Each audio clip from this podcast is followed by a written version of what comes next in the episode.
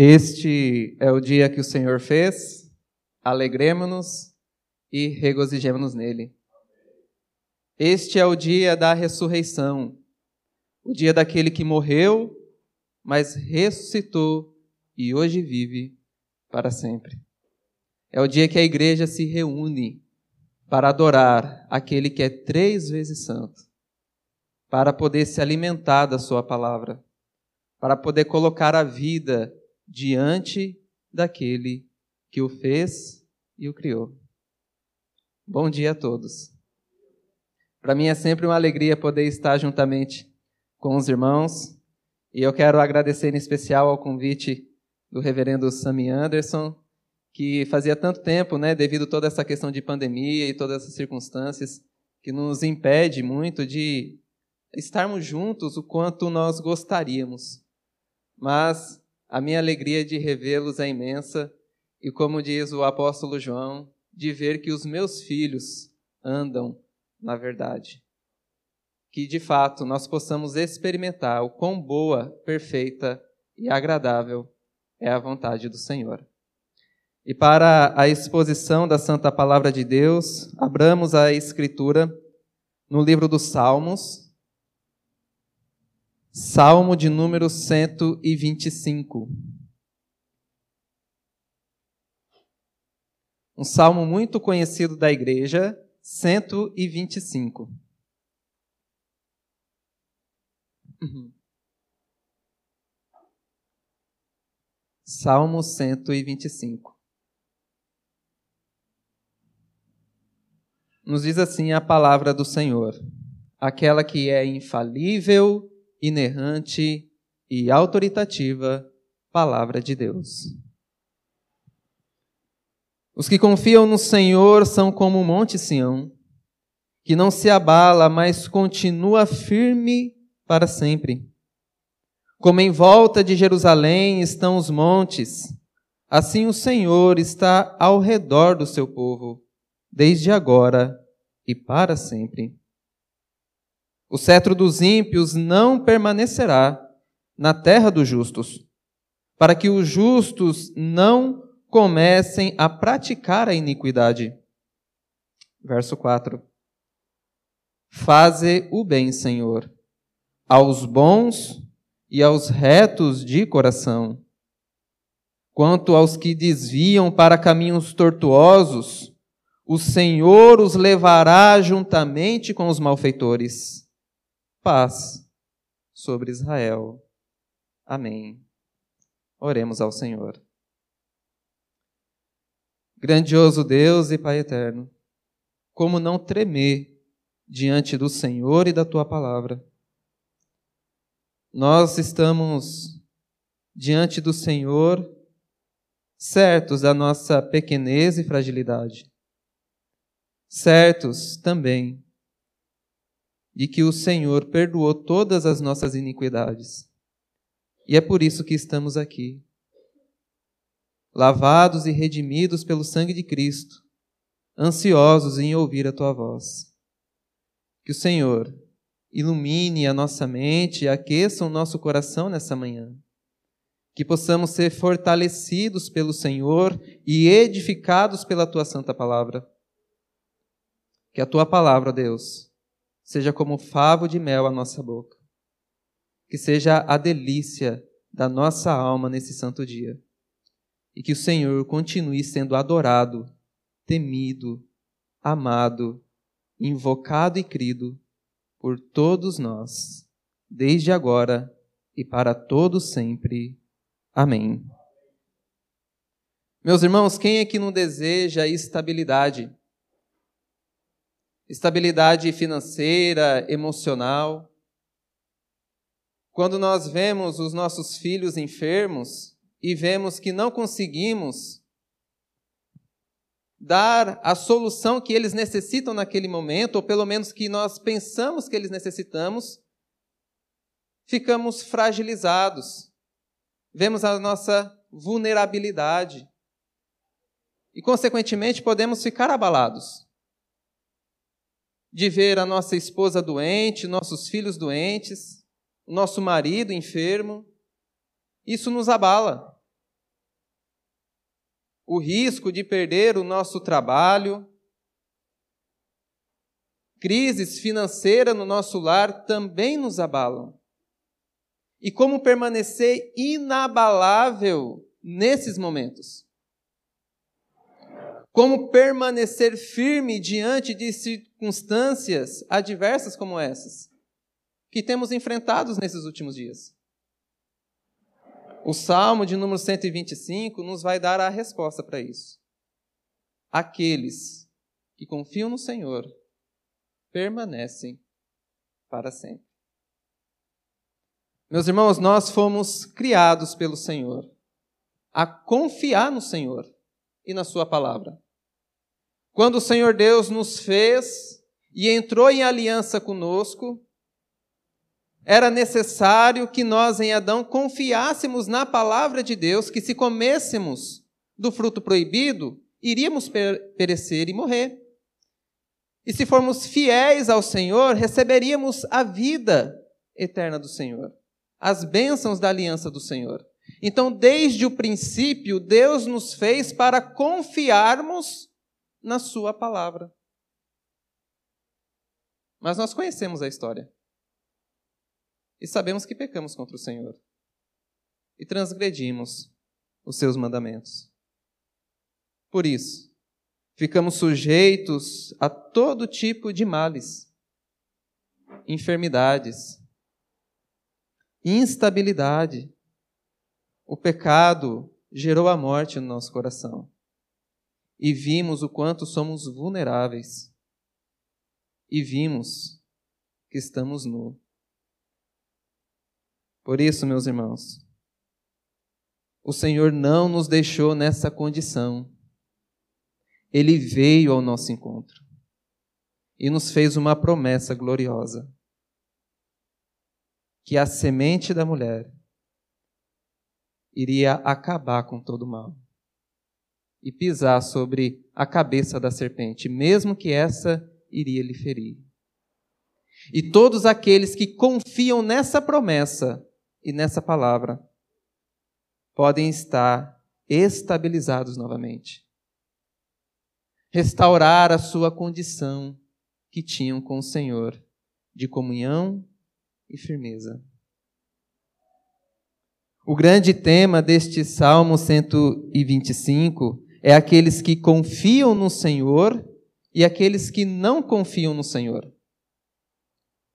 O Salmo 125, ele faz parte de um conjunto de salmos chamado Cânticos de Romagem, ou Cânticos dos Degraus, que era o período em que os israelitas iriam para Jerusalém para adorar ao Senhor.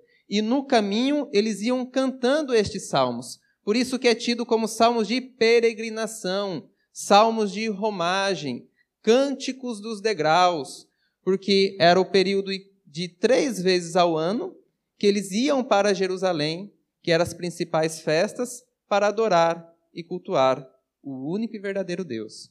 E eles iam cantando estes salmos num percurso que iam até o templo do Senhor. Esse conjunto de salmos ele está dentro do Salmo 120 ao Salmo 134. Então, todo esse conjunto de salmos fazem parte dos cânticos dos degraus.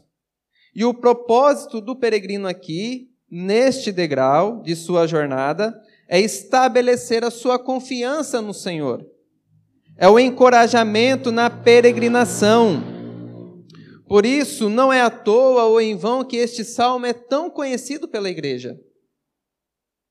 Que este salmo é tão conhecido de todos nós por causa do seu encorajamento, de relembrar a nossa confiança no Senhor para continuar prosseguindo em adoração ao Deus único e verdadeiro. E a estrutura deste salmo é bastante simples. Do verso 1 ao verso 2, nós encontramos aqueles que confiam no Senhor e temem ao Senhor.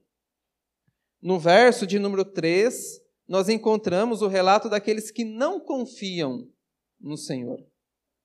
E no verso de número 4 e 5, nós vemos que o Senhor, ele abençoa aquele que confia nele e retribui com condenação aqueles que vivem de uma forma desordenada e que não confiam no seu nome. E esse conflito entre aqueles que confiam em Deus e aqueles que não confiam em Deus é experimentado de uma forma muito vívida no saltério. Essa geração daqueles que invocam o nome do Senhor e a geração daqueles que não invocam o nome do Senhor é muito constante na Sagrada Escritura. Quando nós observamos após a queda, nós vemos a geração de Caim, que é uma geração de desobedientes, que não temem ao Senhor, que andam errantes, e a geração daqueles que invocam o nome do Senhor, que é a geração de Sete. E nós vemos essas duas linhagens em toda a Escritura. E ao chegar no Saltério, nós vemos o conflito entre elas. Se você se lembrar no Salmo 1, você tem aqueles que confiam no Senhor, permanece na congregação dos justos. E os que não confiam no Senhor são levados como palha ao vento. No Salmo de número 2, aqueles que não confiam no Senhor se rebelam contra o Senhor. Dizemos: sacudamos de nós as suas algemas. Contra o Rei de todo o universo. No Salmo de número 3, nós temos a guerra estabelecida. Ó Senhor, como é grande os inimigos que se levantam contra mim. No Salmo de número 4, embora exista uma grande guerra, eu deito e logo pego no sono, porque o Senhor me sustém. No Salmo de número 5, me levanto e logo pela manhã o Senhor ouve a minha voz. Então nós vemos esse conflito, essa relação daqueles que temem ao Senhor, confiam no Senhor, e daqueles que não confiam no Senhor. E no Salmo de número 125, nós vamos ver que aqueles que confiam no Senhor permanece para todo sempre. O contexto aqui nós não sabemos ao certo a definição, o que sabemos é que o peregrino que escreveu este salmo, o salmista, ele estava sendo governado por um rei que não temia o Senhor. Porque no verso de número 3 nós lemos: O cetro dos ímpios não permanecerá na terra dos justos. Então, aquele que teme ao Senhor estava sobre um governo mau, isso foi muito comum dentro de Israel. Você vai observar isso no período de juízes e reis, em que havia reis que temiam o Senhor e abençoavam o povo, e reis que não temiam o Senhor e faziam muito mal à nação de Israel, ao povo do Senhor. Então, o contexto aqui que o salmista está vivendo, ele está sendo governado por homens que não temem a Deus. E no verso 1 e 2, nós vemos que aqueles que confiam no Senhor recebem a promessa de permanecer firmes e inabaláveis diante de uma geração decaída e corrupta. O verso 1 e o verso 2 nos diz assim: Os que confiam no Senhor são como o monte Sião, que não se abala, mas continua para sempre. Como em volta de Jerusalém estão os montes, Assim o Senhor está ao redor do seu povo, desde agora para sempre. Amém. Os que confiam no Senhor aqui no Salmo é descrito como uma pessoa justa e reta, como uma pessoa boa. Se você observar no verso de número 3 ainda, você vai ver que os cetros não permanecerão sobre os justos.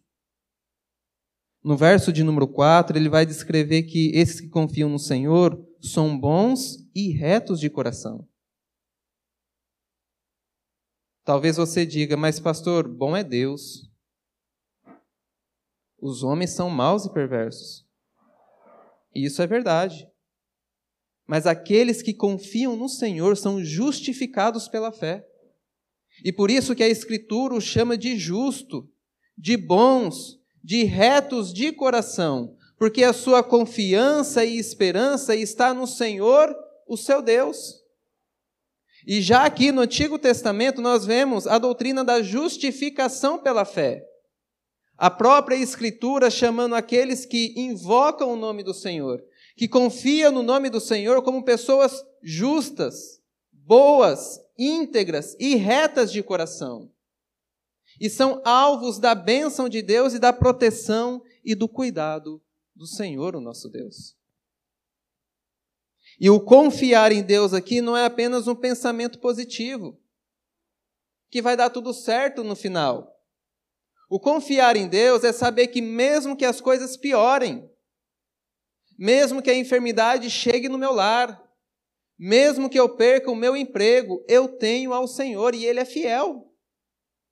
Ele não permitirá que o seu santo veja a corrupção, ele não me deixará abandonado, eu tenho um Pai. Então, confiar no Senhor não é simplesmente pensar que no final da história tudo vai dar certo. Vai dar tudo bem, não vai acontecer nada com a minha família, ladrão não pula na minha casa e ninguém em casa fica doente. Não. É que mesmo dentro dessas circunstâncias, o Senhor estará comigo. E Ele protegerá a minha alma, o meu coração. Mesmo que circunstâncias outras entristeçam, eu confio no meu Senhor. Porque ele não negou nem mesmo seu filho para me salvar. O que mais ele pode me negar? A Bíblia diz que nenhum bem falta àqueles que andam no caminho reto e que temem ao Senhor. E os que confiam no Senhor recebem a promessa de serem protegidos e estarem inabaláveis. E o sentido aqui de abalado, de que nós não seremos abalados, é um sentido de completa destruição. Por muitas adversidades realmente nos abalam, mas jamais seremos destruídos por completo. Pois a fé que nós recebemos do Senhor é concedida por Ele, é uma fé que vence o mundo e nos faz inabaláveis. E a promessa de proteção aqui pela imagem dos montes, das montanhas ao redor de Jerusalém, mostra a segurança que o Senhor proporciona para aqueles que estão em aliança com Ele. As montanhas era um muro natural para a cidade. Quando uma nação inimiga vinha para a guerra, a cidade já conseguia avistá-la de longe. Até eles subirem a montanha, descerem a montanha, a cidade já se preparou. Então, era um cerco natural para a cidade de Jerusalém. Era um sinal da proteção e segurança. E o que nós aprendemos com isso? Que aqueles que confiam no Senhor são naturalmente protegidos pelo Senhor. Peregrino é preservado desde agora e para todo sempre. Podemos passar até por períodos de incertezas, dificuldades, mas isso não muda a promessa de Deus. O apóstolo Paulo, escrevendo aos Coríntios, capítulo 4, verso 8 e 9, diz: Em tudo somos atribulados, mas não angustiados, perplexos, mas não desanimados, perseguidos, mas não desamparados, abatidos, mas não destruídos. Embora males sem fim pode nos atingir, desgraças e infortúnios pode sobrevir sobre nós. O Senhor, contudo, nos protegerá para sempre. O peregrino é firme e inabalável porque o seu Deus é firme e inabalável. Porque nós temos a esperança da ressurreição dentre os mortos. O que é uma enfermidade nessa vida, comparado com a vida eterna? que o Senhor já nos garantiu por meio do seu Filho Jesus Cristo. Por isso, meus irmãos, nada pode nos assustar ao ponto de abalar toda a nossa estrutura. Ficamos chateados, entristecidos, por vezes balançamos, mas o Senhor é quem nos sustenta. No verso 3, nós vemos que o ímpio não permanece. A palavra do Senhor diz: O cetro dos ímpios não permanecerá na terra dos justos, para que os justos não comecem a praticar a iniquidade. O cetro da impiedade não permanecerá. A palavra cetro quer dizer autoridade e poder. Embora os impiedosos possam estar reinando no presente momento, manifestando o seu poder e autoridade, eles não permanecerão para sempre. Apenas o governo soberano de Deus é quem vai prevalecer e por isso, o justo, o íntegro, que teme ao Senhor e confia no Senhor, ele não se abala mesmo vendo o estado de deteriorização que se encontra a nossa nação. Mesmo que ele veja que quem está no poder são homens tiranos, corruptos, maus e perversos, que só buscam seus próprios interesses. Isso não abala o justo, porque ele contempla o final de toda a história. Ele sabe que o ímpio não permanecerá para sempre. E nós aprendemos aqui também, meus irmãos, que o convívio com aqueles que não confiam no Senhor podem corromper o nosso bom testemunho e a nossa comunhão com Deus. Por que, que Deus vai retirar o cetro da impiedade? O salmo diz: para que o justo não estenda a mão à iniquidade. Ou seja, o convívio com pessoas que não temem ao Senhor, as más conversações corrompem os bons costumes. Por isso, nós temos que ter cuidado com as amizades dos nossos filhos. Como pais, somos responsáveis por eles, até mesmo pelas suas amizades. Nós devemos ter cuidado no nosso ambiente de trabalho também, com quem nós estamos estabelecendo os nossos vínculos. Nós devemos ter cuidado realmente com as pessoas pela qual nós nos relacionamos de uma forma íntima. Porque este convívio com aqueles que não temem ao Senhor pode corromper a nossa relação com o nosso Deus. E é por isso que o Senhor retirará aqueles que não pertencem a Ele da presença dos justos.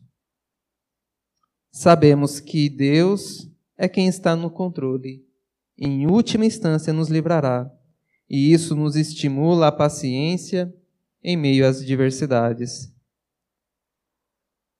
No último ponto, no verso 4 e 5, nós vemos que Deus faz o bem e castiga aqueles que vivem de uma forma ímpia.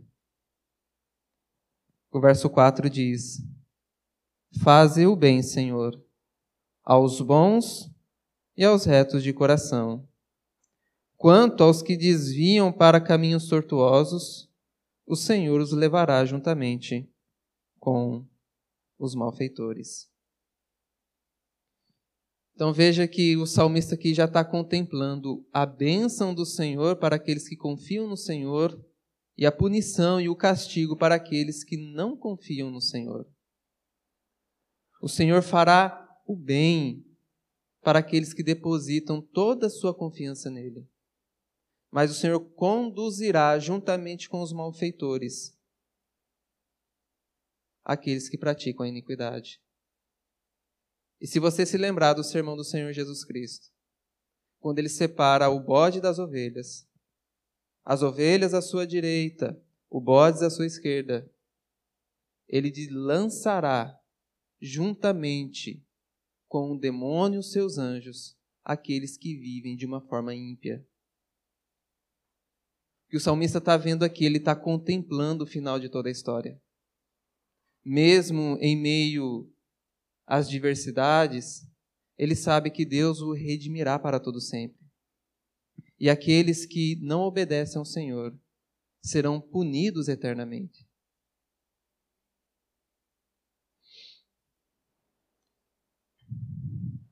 O Senhor faz o bem àqueles que confiam no seu nome. E muitas vezes nós pensamos que fazer o bem é estar sempre numa posição confortável, é sempre estar tranquilo na nossa saúde, com os nossos filhos, a nossa família. Mas o bem que a Bíblia relata que Deus faz aos seus filhos é fazê-los à imagem de Cristo. E que por vezes no caminho da providência para moldar a nossa, o nosso caráter, a nossa semelhança, a imagem bendita de Cristo Jesus, ele nos encaminha até mesmo por meio dos sofrimentos. E uma ilustração muito clara que todos nós conhecemos é o caso de Jó. Quando você vê aquele homem perdendo seus dez filhos de uma só vez, ele perdendo toda a sua fazenda, os seus recursos financeiros, a sua economia. Ele perdendo a sua saúde, ficando enfermo dos pés, da cabeça, dos pés até a, a da cabeça aos pés. então ele perde tudo. E, e talvez você olha, que bem é nisso. É o que os amigos deles dizem: tem pecado aí, não é possível uma pessoa justa sofrer assim. Então, meus irmãos, quando Deus diz que vai nos fazer o bem, Ele vai nos moldar a sua imagem e semelhança. E que no final nós encontraremos contentamento nisso. Nós poderemos dizer como, como Jó no final: e ter a certeza que o nosso Redentor vive. Então não se enganem. Quando Deus vai nos fazer o bem, Ele vai nos fazer a imagem e semelhança dele. E quando Deus vai fazer o mal aos ímpios, é quando Ele os abandona nos seus delitos e pecados. Quando nós vemos em Romanos capítulo 1, que Deus os abandonou e deixou para que cumprisse os seus próprios desígnios. O pior mal que o Senhor pode fazer é nos entregar aos nossos pecados. E depois rejeitar e virar o seu rosto, derramar a sua ira e indignação contra toda a rebelião feita contra ele. E terrível coisa é cair nas mãos do Deus vivo. Por isso, Deus faz o bem àqueles que confiam e temem no seu, o seu nome. E Deus encaminha aqueles que o desonram para a destruição eterna. E o maior bem que Deus faz à nossa alma é nos dando o seu Filho Jesus Cristo, que nos dá força e confiança em todos os momentos da nossa vida. E aqui eu quero fazer a citação de Stephen Yulle que diz que a escuridão da noite, que faz com que o amanhecer seja tão belo e enriquecedor, é o tormento da dor que torna um alívio tão confortante. É o frio do inverno que torna a primavera tão animada. É a solidão da separação que torna a reunião tão revigorante. Dessa mesma forma, é a possibilidade do inferno que torna tão impressionante a promessa da glória. Deus faz todas as coisas de forma bela e magnífica. E a conclusão que chegamos, que o salmista nos apresenta, é a paz sobre Israel esse bem que Deus faz ao seu povo. Meus irmãos, é impressionante nós vermos após a ressurreição, a primeira vez que Jesus se encontra com seus discípulos reunidos. Qual que é a primeira palavra de Cristo? A paz seja convosco. nós só podemos ter paz, porque ao terceiro dia ele ressuscitou. Nós só poderemos estar inabaláveis, porque Cristo Jesus ressuscitou dentre os mortos e nos dá a esperança da vida eterna. Podemos passar por dificuldades outras, piores que pandemia, e nos mantermos firmes e inabaláveis, porque o Senhor é conosco. E a paz do Senhor, que excede todo entendimento, guarda o nosso coração e a nossa mente em Cristo Jesus. Que o Senhor os abençoe e os guarde. Que o Senhor faça resplandecer o seu rosto sobre nós e tenha misericórdia de todos nós. A pergunta que fica para a nossa reflexão é: onde está a nossa confiança? Que Deus abençoe. Amém.